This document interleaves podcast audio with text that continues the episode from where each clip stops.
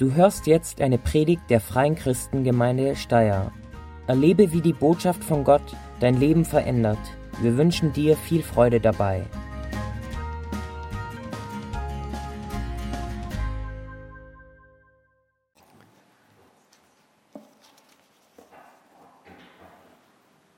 Vor einigen Wochen hat Silvia ganz gewaltig über das Thema gesprochen, wie wir unser Vertrauen auf Gott setzen, der unser Herr, unser Gott, unser Erlöser und unser Versorger ist, und nicht auf Geld und Besitz als Quelle unserer Sicherheit schauen. Und ihr kennt, ihr erinnert euch an dieses Master of the Chips Szenario, wo sie die Chips ausgeschüttet hat, um damit auf die Freigebigkeit Gottes hinzuweisen. Nach dieser Predigt, ich wusste ja, dass ich heute dran bin, ist mir das Thema nachgegangen und ich möchte es noch einmal aufgreifen. Als Regina und ich geheiratet haben, vor 41 Jahren, irgendwann in der Zeit, ich glaube es war schon vorher, habe ich Regina einen Geldschein geschenkt. 20 Millionen Mark. Der Schein ist echt. Ja, ich habe drauf geschrieben als Lesezeichen. Aber er war nichts wert, leider, dummerweise. Eine große Summe, die nichts zählt. Ähm, wir hatten als junges Ehepaar ein gewisses Dilemma. Denn beide von uns waren, als wir heirateten, vorher schon auf der Bibelschule gewesen. Und da muss man Schulgeld bezahlen, man muss von was leben und wir hatten kein Einkommen. Und die, das Dilemma war, was tut man da als guter Christ mit dem Geben? Wie viel gibt man, wenn man kein regelmäßiges Einkommen hat? Wir waren zu dem Zeitpunkt, als wir geheiratet haben, es reichte natürlich für einen Anzug und ein schönes Dirndlgewand für Regina. Wir haben in der Freikirche in Traunreuth in Oberbayern geheiratet. Unsere Hochzeitsfeier fand im nahegelegenen Saal des Altenheimes statt. Und es war ein, eine Low-Budget-Hochzeit, aber a Gaudi. Viel Spaß. Und auch viel Spannung, äh, besonders mit unseren Verwandten, ja, weil die waren noch nie in einer freikirchlichen Gemeinde gewesen, zu einer Trauung und so weiter. Dann ging es weiter auf der Bibelschule und wir hatten Leihmöbel vom Möbellager der Schule, sogenannte Jaffa-Möbel. Da gab es umgedrehte Obstkisten als Couchtisch, alte Matratzen übereinander gestapelt mit einem Tuch drüber, einem schönen als Couch und so weiter. Aber wir waren happy als Jungverheiratete sowieso und zufrieden. Aber die Frage blieb, wie geben wir in so einer Situation? Die Antwort, die wir fanden, auf die weise ich euch später hin. Ähm, auf alle Fälle Genau, da wollte ich ein Fragezeichen noch projizieren. Genau, das ist das Fragezeichen, mit dem wir uns äh, beschäftigt haben. Und du hast bestimmt eine andere Situation als wir vor 40 Jahren. Aber wenn du ein Jugendlicher bist, dann hast du vielleicht noch kein großes Einkommen, wenn überhaupt ein eigenes. Vielleicht Taschengeld, erstritten von deinen Eltern ähm, wenn du schon was verdienst oder ein Einkommen hast, ist es möglicherweise mager. Es gibt Leute, die müssen mit einer kleinen Pension zurechtkommen. Andere haben vielleicht als Arbeitslose auch kein großes Einkommen oder vielleicht leben sie von Notstand oder ähm, Mindestsicherung. Dann gibt es natürlich auch Leute unter uns, du hast ein gutes Einkommen, vielleicht sogar ein sehr gutes, Aber dennoch kann es passieren, dass du dich von Zeit zu Zeit auch mit dieser Frage beschäftigst. Etwa, was ist, wenn ihr jetzt einen Kredit aufnehmt für ein großes Projekt? Zusätzliche Ausgabe. Wie schaut es mit meinem Geben aus? Oder umgekehrt, vielleicht was sehr Positives, du erbst etwas, einen Brocken Geld. Soll ich davon auch was geben fürs Reich Gottes? Oder ist das eine ganz andere Kategorie, Tabuzone?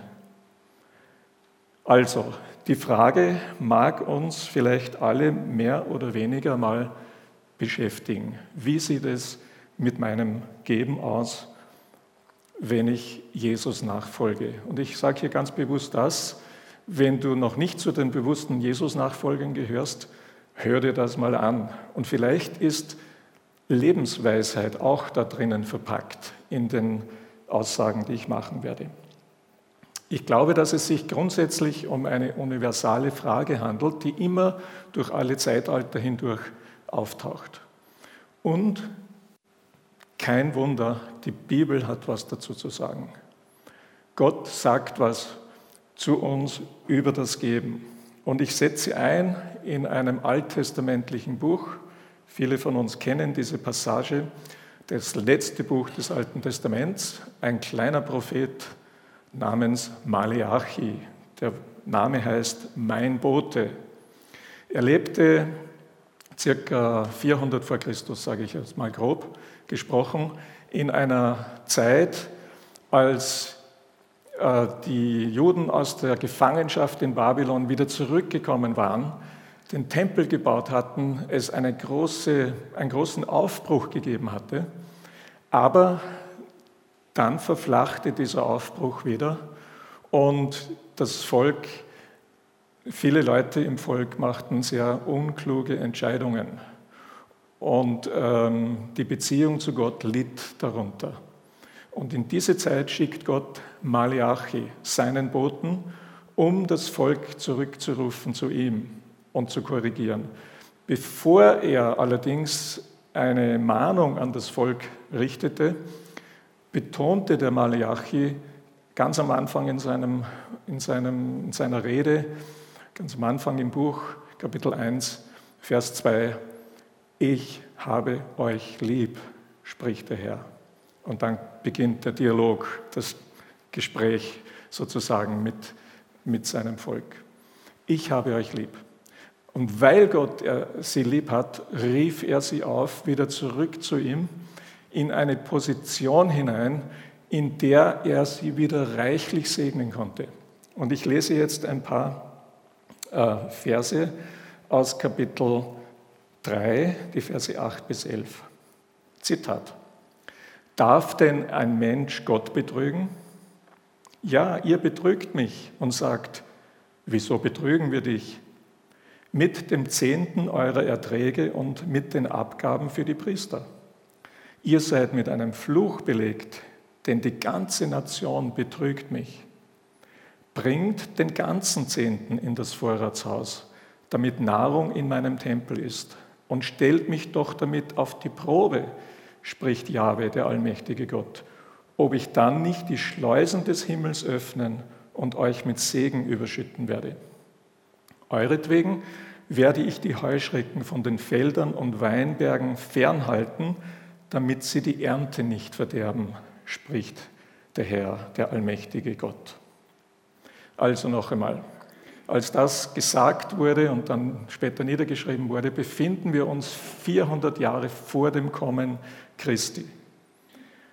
Der Zehnte, der hier angesprochen ist, war im Alten Testament in den Büchern Mose geregelt. Von Gott ein Gesetz für das Volk Israel, dass sie bestimmte Abgaben zu machen hatten. Wenn man da genau hinschaut, dann stellt man fest, dass es nicht nur einen Zehnten gab. Also so einfach war das nicht, 10 Prozent passt, sondern es gab Erstlingsfrüchte, Erstlingsgaben, es gab den Zehnten der Ernte und der Herde, es gab einen Zehent für die Armen und alle drei Jahre noch einen zusätzlichen Armenzehnten und dann noch die persönlichen Opfer die die Einzelnen oder Familien äh, brachten. Also ganz schön eine Menge. Und was der Prophet jetzt im Auftrag Gottes sagt, ist nichts anderes als Gott verknüpft in jener Zeit seinen Segen über das Land, über die Landwirtschaft und die Wirtschaft an das Geben des Zehnten, der den Israeliten eben vorgegeben war. Und da haben Bibelleser aller Jahrhunderte, aller Zeiten in diesem Abschnitt ein Prinzip entdeckt, meinten zu entdecken, nämlich, und ich formuliere das mal, wir als Kinder Gottes haben Einfluss auf den Segen Gottes. So ungefähr habe ich es gestern Abend noch formuliert, aber es ging mir nicht gut dabei. Das ist zu wischiwaschi, haben Einfluss auf.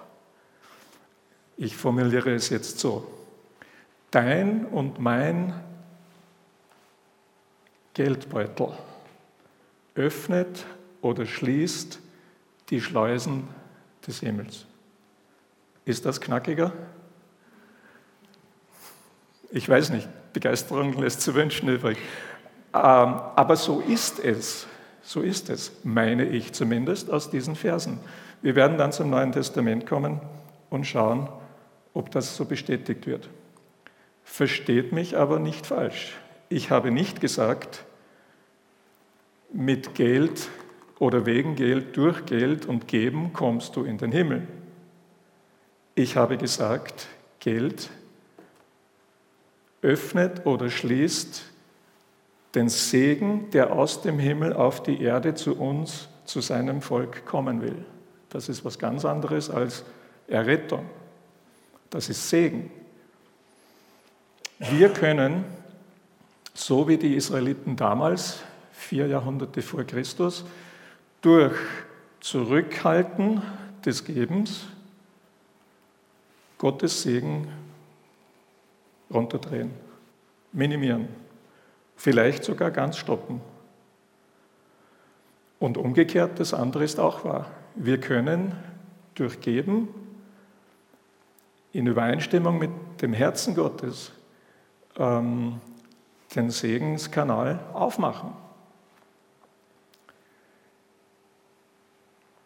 Gott sagt durch den Propheten sogar etwas ganz Interessantes. Er sagt, prüft mich, so übersetzt es Luther, oder probiert es aus, stellt mich auf die Probe, sagt Gott. Probiert das aus, gebt und ihr werdet sehen, euch wird Segen zukommen, ganz konkret, erlebbar, ähm, erfahrbar, spürbar. Ähm, die Frage ist jetzt natürlich, okay, lieber Franz, wir leben nicht mehr mal zur Zeit des Alten Testamentes, des Alten Bundes. Das Gesetz Mose gilt nicht für uns. Wir leben jetzt, 2000 Jahre nach Christus, da ist es doch anders, oder? Ich habe ein paar Stellen aus dem Neuen Testament ausgesucht und möchte euch zuerst was sagen von Jesus und dann von Paulus. Jesus spricht in der Bergpredigt folgendes, Matthäus 6, 33. Trachtet zuerst nach dem Reich Gottes und nach seiner Gerechtigkeit. So wird euch das alles zufallen. Was ist das alles? Im Zusammenhang, wenn man das liest, stellt man fest, ähm, Jesus sprach über das Sorgenmachen und über das Vertrauen auf Mammon. Und Jesus sagt, du kannst nicht beidem dienen, dem Mammon und Gott. Ähm, vertraue Gott, überlasse es ihm ähm, und er wird, er wird dafür sorgen, dass du das Nötige, das Nötige, nicht unbedingt das ja, äh, hochtrabend äh, Gewünschte bekommst. Also Mammon und Gott wetteifern sozusagen um unser Vertrauen. Beide wollen unser Vertrauen. Wenn wir Mammon vertrauen, wenn wir Besitz und Geld vertrauen, dann sind wir natürlich auf Horten aus. Denn wir meinen, je mehr wir haben, je mehr wir angelegt haben, auf der hohen Kante haben, etc., etc., umso sicherer sind wir. Klar. Wenn wir dem Herrn vertrauen, gelingt es uns mehr und leichter, sage ich jetzt mal, loszulassen und dem Mammon einen Kick zu geben. Denn jedes Mal, wenn du gibst, kickst du den Mammon in den Hintern. Und das ist gut zu wissen. Okay, eine weitere Aussage Jesu im Lukas-Evangelium, auch aus der Bergpredigt, die dort festgehalten ist, Kapitel 6, 38. Gebt und es wird euch gegeben. Doppelpunkt. Ein volles, gedrücktes, gerütteltes und überlaufendes Maß wird man euch in den Schoß schütten. Denn das Maß, mit dem ihr bei anderen messt, wird auch für euch verwendet werden. Also mit anderen Worten, verstehe das so, wenn wir das Maß unseres Gebens bestimmt, ist das Maß sozusagen unseres Empfangens. Wobei ganz klar wird, Gott ist großzügig, freigebig. Er schüttet so wie damals vor drei Wochen die Silvia die Chips in die Schüssel. Die Schüssel war viel zu klein. Und so ist es auch bei Gott und bei uns. Jesus macht auch deutlich an einer anderen Stelle, dass es dabei nicht um den absoluten Betrag dessen gibt, was wir hergeben, sondern um das Verhältnis dessen, was wir spenden und dessen, was wir behalten. Ihr erinnert euch vielleicht an diese Geschichte. Jesus sitzt beim Tempel neben dem Kasten. Da war ein großer Kasten aufgestellt zu dem die Pilger kamen, die Juden kamen, und da haben sie Geld hineingeworfen. Und da heißt es, und da kamen viele Reiche und haben kiloweise die Münzen dahergebracht, vielleicht im Wagerl dahergezogen und dann bumm, reingeworfen. Und dann kommt eine arme Witwe und sie wirft zwei Lepta hinein. Das war die kleinste Münze, die es damals gab die war so viel wert wie ein 64. eines Tageslohns. Achtel einer Stunde Lohn. Ja, also wirklich, da hast du nichts gekriegt dafür. Und Jesus sagt dann zu seinen Jüngern, habt ihr das gesehen? Diese Frau, die hat mehr hineingeworfen als alle anderen. Denn sie hat es nicht vom Überfluss genommen, sondern ihre Lebenssubstanz angepackt. Das war das, was sie hatte. Also wir könnten annehmen, die Frau hat den Rest des Tages vielleicht nichts gegessen. Ja, so in etwa stelle ich mir das vor, weil sie alles, was sie hatte für den Tag, hat sie da hineingeworfen. Ähm, gehen wir weiter zu Paulus. Paulus schreibt im Korintherbrief, zweiten Korintherbrief, ausführlich über das Geben. Warum? Hintergrund ist der, die Christen in Jerusalem litten wirtschaftliche Not. Es gab Hungersnöte zu der damaligen Zeit und so weiter. Und Paulus war in Übereinkunft mit den Aposteln in Jerusalem, wo immer er in der heidnischen Welt missioniert und Gemeinden gründet, wird er an die Armen in Jerusalem denken. Hebräisches Denken heißt, Du denkst an etwas und du tust etwas. Ja? Also an die Armen denken heißt ganz konkret für die Armen sammeln. Und so hat er überall in seinen von ihm gegründeten Gemeinden hat er gesagt, liebe Leute, wisst ihr eigentlich, dass ihr deswegen zum Glauben gekommen seid, weil es Geschwister gibt in Jerusalem, die das Evangelium ausgestreut haben über das ganze, den ganzen Mittelmeerraum. Ähm, wir verdanken es ihnen, dass wir hier in Griechenland, in der Türkei etc. Äh, gläubig sind. Sie leiden Not. Meint ihr, wir sollten helfen? Ja? Und die haben gesagt, natürlich sollten wir helfen. Und da gab es aber Fragen. Und deswegen schrieb Paulus zwei Kapitel, 2. Korinther 8 und 9, nur zu diesem Thema der Nothilfe für Jerusalem. Und da zitiere ich jetzt einen Vers. Vers 6 in Kapitel 9. Denkt daran, wer sparsam sät, wird auch sparsam ernten. Aber wer reichlich sät, wird auch reichlich ernten. Jetzt Frage an euch. Kommt uns das irgendwie ähnlich vor wie die Aussage von Malachi? Geht das in dieselbe Richtung? Wer sparsam sät, sprich gibt, wird sparsam ernten. Wer reichlich gibt, wird reichlicher ernten.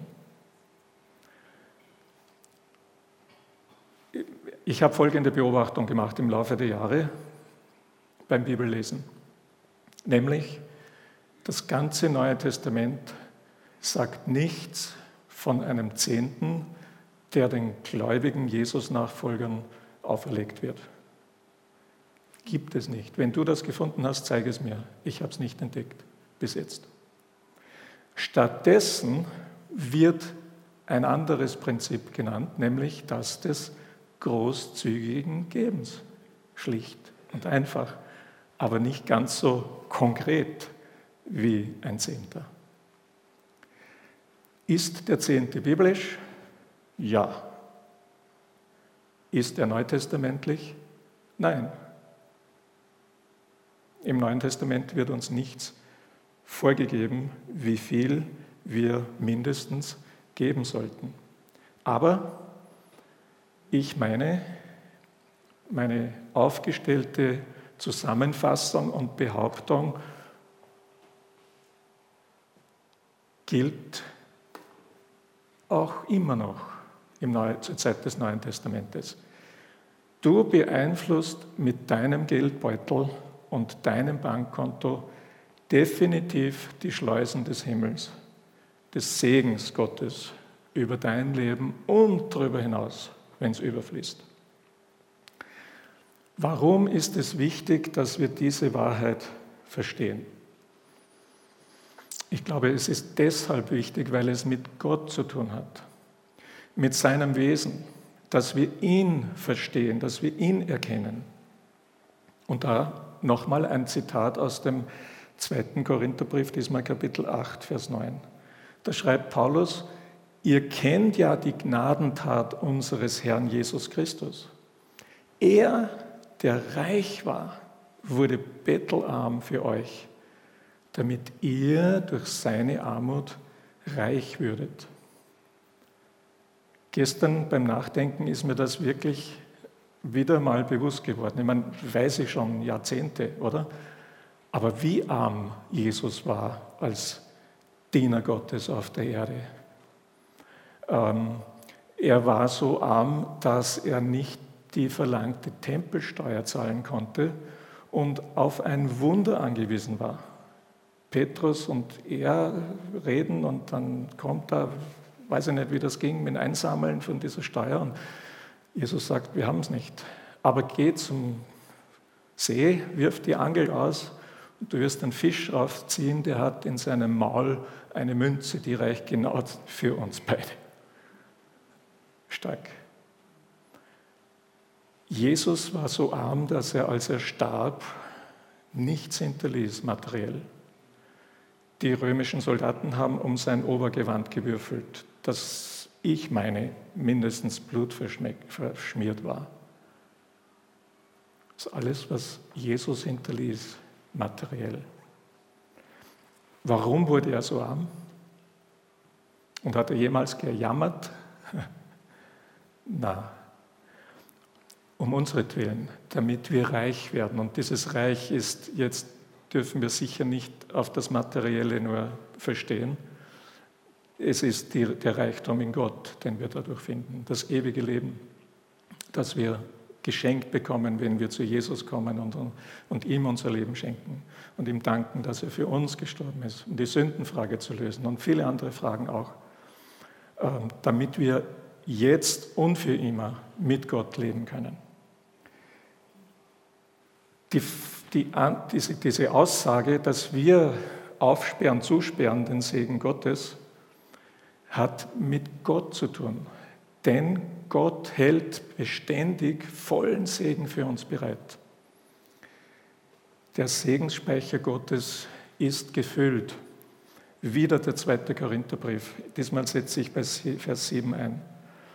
Jeder soll für sich selbst entscheiden, wie viel er geben möchte und soll den Betrag dann ohne Bedauern und ohne Widerstreben spenden.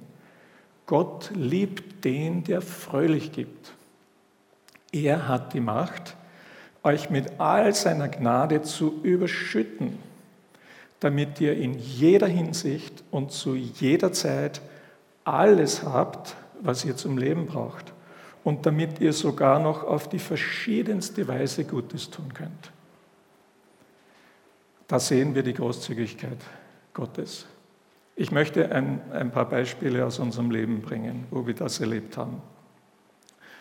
Äh, ich sagte am Anfang, wie entscheiden wir uns? Was geben wir? Wie viel? Und wir haben uns als Ehepaar entschieden, genauso viel zu geben, wie wir vorher schon als Einzelne, als Solisten gegeben haben. 10 Prozent, den Zehnten. So haben wir es damals erkannt. Ähm, und wir gaben in der Regel am Anfang des Monats, wenn wir irgendwie Geld bekamen. Und nicht am Ende, nachdem wir schauten, ob was übrig ist. Ist das meine Schrift? Ähm, das Erste, was wir genossen haben, als Geschenk Gottes war eine Hochzeitsreise nach Israel. Äh, natürlich hätten wir nicht das Geld gehabt, aber ich habe sie gewonnen beim Kreuzworträtsel meiner Autoversicherung.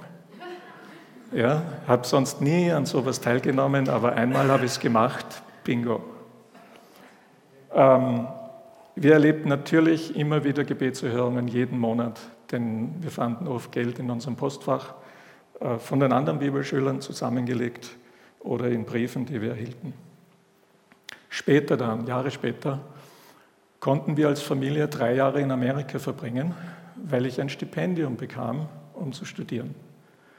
Unsere Ersparnisse, die gingen so ungefähr mitten über dem Atlantik zu Ende. ja? Und die Ausgaben drüben waren höher als vorher berechnet. Aber Gott schenkte uns viel durch Jobs. Ich war der Müllmann am College. Äh, Regina hat geputzt. Äh, durch das Stipendium und durch Gaben, Spenden von Freunden und Leuten, die wir gar nicht kannten. Ähm, vielleicht das stärkste Erlebnis, das wir hatten in der Hinsicht war, als wir dann wieder in Österreich waren und in Ampfelwang auf der Bibelschule unterrichtete, äh, unterrichteten. Da ähm, hat die Schule beschlossen, wir brauchen ein besseres Gebäude. Wir hatten Baracken und das war auf die Dauer keine gute Sache. Ähm, so, das Schulkomitee fand ein Haus in Walsee an der Donau, das gekauft werden sollte. Aber dazu brauchte es Geld. Und so haben wir alle immer wieder gebetet, Gott, mach du Menschen bereit, für das Anliegen der Bibelschule Geld zu geben, damit dieses Haus gekauft werden kann. Eines Tages, äh, ich war zu einem Sonntagsdienst ähm, unterwegs und Regina wollte mich vom Bahnhof abholen in Adnang-Buchheim. Und sie hat die paar Bibelschüler eingeladen und die kamen zum Café und die kamen und brachten ein Päckchen mit, das auf dem Post, Fachstand adressiert an mich, Franz Radmeier, so groß ungefähr. Und es war schon ein bisschen zerfledert. Und Regina machte es auf und schaute hinein, noch vor dem Haus, glaube ich. Ja. Und dann glaubte sie, träumt. Das waren so ein Stapel 1000 Schilling-Scheine. Genau 367 und ein Zettel dabei, auf dem stand, Franz, du wirst schon wissen, wofür. Brief, also das Päckchen war nicht eingeschrieben, natürlich kein Absender. Du wirst schon wissen, wofür. Natürlich wussten wir, wofür, oder? Wir haben unser Mercedes gekauft. Wir haben alle 367 Tausender der Schule geschenkt. Das war nicht für uns, das war so klar. Ja? Und in dieser Zeit, als wir dann nach Walsee übersiedeln sollten, haben unsere Kinder, Teenagers, gesagt, wir möchten alle ein eigenes Zimmer haben. Wir hätten also eine Wohnung mit vier Schlafzimmern gebracht. Und Regina und ich haben gesagt, so viel Glauben haben wir nicht, betet ihr dafür. Und sie haben es getan. Und die einzige Wohnung, die wir fanden, hatte vier Schlafzimmer. Und wir konnten sie uns leisten. Und genau in der Zeit fanden wir heraus, Regina hat ein kleines Wäldchen, einen kleinen Wald in Bayern geerbt. Der Vater von ihr hat ihr das immer verschwiegen. Er starb, Verlassenschaft, ein kleiner Wald.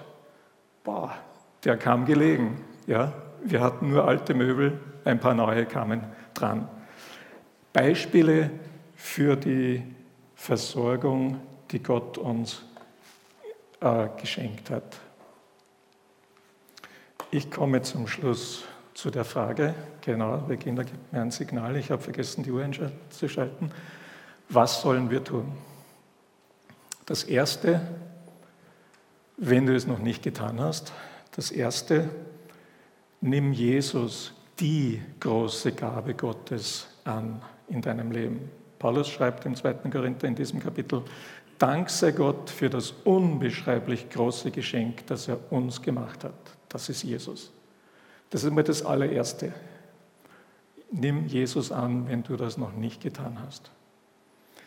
Wenn du es getan hast, dann lerne einen Lebensstil der Großzügigkeit zu entwickeln, statt knausrig zu sein. Im Korintherbrief gibt Paulus einige Tipps. Zum Beispiel, Sie sollten an jedem ersten Tag der Woche etwas zur Seite legen. Also Regelmäßigkeit und Planmäßigkeit ist schlau wenn wir wirklich großzügig geben wollen. Freiwilligkeit habe ich schon gelesen und erwähnt, nicht aus Zwang oder Verdruss, sondern fröhlich. Und Paulus sagt aber auch ganz realistisch, gib von dem, was du hast und nicht von dem, was du nicht hast. Gib nicht oder nimm nicht einen Kredit auf, damit du geben kannst ins Reich Gottes. Ja? Ähm, gib ehrlich. Und da ist mir auch eingefallen, vor Jahrzehnten gab es noch die Schenkungssteuer. Und so im Nachdenken über mein Geben, über unser Geben ist mir eingefallen, meine Eltern haben mir mal eine große, super teure Schreibmaschine spendiert oder finanziert. Und die hat damals zwei Monatsgehälter, glaube ich, gekostet. Und dann wurde mir klar, hey, Schenkungssteuer, habe einen Brief geschrieben ans Finanzamt, und bekam eine Rechnung. Aber ich glaube, dass Gott einfach das segnet, wenn wir geben, dass es unser Geld ist, das wir geben und nicht eins, dass wir das eigentlich jemand anderen gehört. Vor kurzem sagt jemand, in Österreich ist Erweckung. Ehrlich, ich glaube das nicht, noch nicht. Erweckung wird daran erkennbar sein, wenn das Finanzamt unzählige Briefe bekommt von Leuten, die sagen, ich habe mich zu Jesus bekehrt und ich habe vorher betrogen, das Finanzamt betrogen. Ich will das zumindest zum Teil wieder gut machen. Oder wenn die Firmen vor Bergen von Werkzeugen stehen, die zurückgebracht werden von den Arbeitern, die sie vorher ausgeburgt haben. Ihr lacht, aber das hat es schon gegeben, wo Erweckung stattfand. Ganz konkret, wie kannst du es machen? Ich würde Folgendes sagen. Mach einmal eine Bestandsaufnahme deines Gebens, ganz ehrlich. Und dazu musst du unweigerlich mal festhalten, a, wie viel du einnimmst und wie viel du gibst. Mach das mal drei Monate lang dann weißt du, wie es wirklich ausschaut. Verlass dich nicht auf dein Bauchgefühl. Das stimmt meistens nicht. Und dann setz dich hin und frage Gott, und wenn du verheiratet bist, deinen Partner natürlich, was wollen wir geben? Wie viel? Ähm, Regine und ich haben im Laufe der Jahre sind wir dazu gekommen, von den 10% wegzugehen. Das war am Anfang sehr rigide. So ist es. Was? Und im Laufe der Zeit haben wir gemerkt, Gott fordert uns heraus, ihm mehr zuzutrauen beim Geben. Und dann haben wir auch als Gemeinde damals oft Glaubensziele gesetzt für das kommende Jahr. Wie viel willst du geben im Jahr 2019? Und ruhig den Glauben ein bisschen, den Glaubensmuskel ein bisschen dehnen. Ja? Ein bisschen mehr geben, als du vielleicht im vergangenen Jahr gegeben hast. Ohne Drang, ohne Druck, ohne Zwang, aber in dem, in dem Bewusstsein, dass wir, dass du und ich mit unserer Geldbörse, mit unserem Geben diese Segensschleuse beeinflussen. Und ehrlich gesagt, ich möchte viel Segen von Gott haben. Und ich möchte auch, dass dieser Segen überschwappt. Ich habe jetzt nicht mehr die Zeit, von Vorbildern zu reden, die wir erlebt haben, kennen, übers Geben. Aber da gibt es Menschen, die haben in uns investiert durch ihr Geben, in Tobias und Silvia investiert. Ähm, die haben so eine Kultur der Großzügigkeit. Und das finde ich so an, an, anziehend. Das finde ich, da möchte ich auch hinkommen. Und vielleicht wollen wir als Gemeinde dahin kommen, dass wir investieren ins Reich Gottes, investieren in Menschen, weil wir wissen, wenn, wenn wir geben, großzügig, dann gibt er Gupf mit Gupf, ja, überfließend. Ich möchte noch beten. Jesus, lieber Vater, ich danke dir dafür, dass du ein großzügiger Gott bist, ein reicher Gott, einer, der sich leer und arm schenkt sozusagen für uns. Und doch bist du nicht arm, du hast immer noch und ich danke dir, Herr, dass wir angefangen haben, das zu erkennen in unserem Leben. Ich danke dir für Erlebnisse, wo du uns das bestätigt hast. Ich danke dir dafür, dass du mein Herz veränderst, nicht gesetzlich geregelt zu geben, sondern freizügig, großzügig. Ähm, und ich danke dir, Herr Jesus, dass wir so gesegnet worden sind, auch von Menschen, die das getan haben. Vater, hilf uns, dass wir diese Kultur des Gebens pflegen können, dass wir da selber hineinwachsen, auch als Gemeinde. Und dass wir das so fröhlich tun können und befreit, so wie wir am Anfang gesungen haben. Wenn, wenn der Sohn befreit, wenn du befreist, auch von diesem Druck des Mammon, von dem Sorgengeist, der ist wirklich frei. Herr, wir wollen wirklich so frei sein, wie wir in dir sein können. Danke, dass du das hörst. Amen. Wir danken dir fürs Zuhören und hoffen, dass dir diese Predigt weitergeholfen hat. Auf www.fcg-steyr.at findest du mehr Infos über die Freie Christengemeinde Steyr sowie die Möglichkeit, deine Fragen zu stellen. Gerne lernen wir dich bei einem unserer Gottesdienste persönlich kennen. Bis zum nächsten Mal.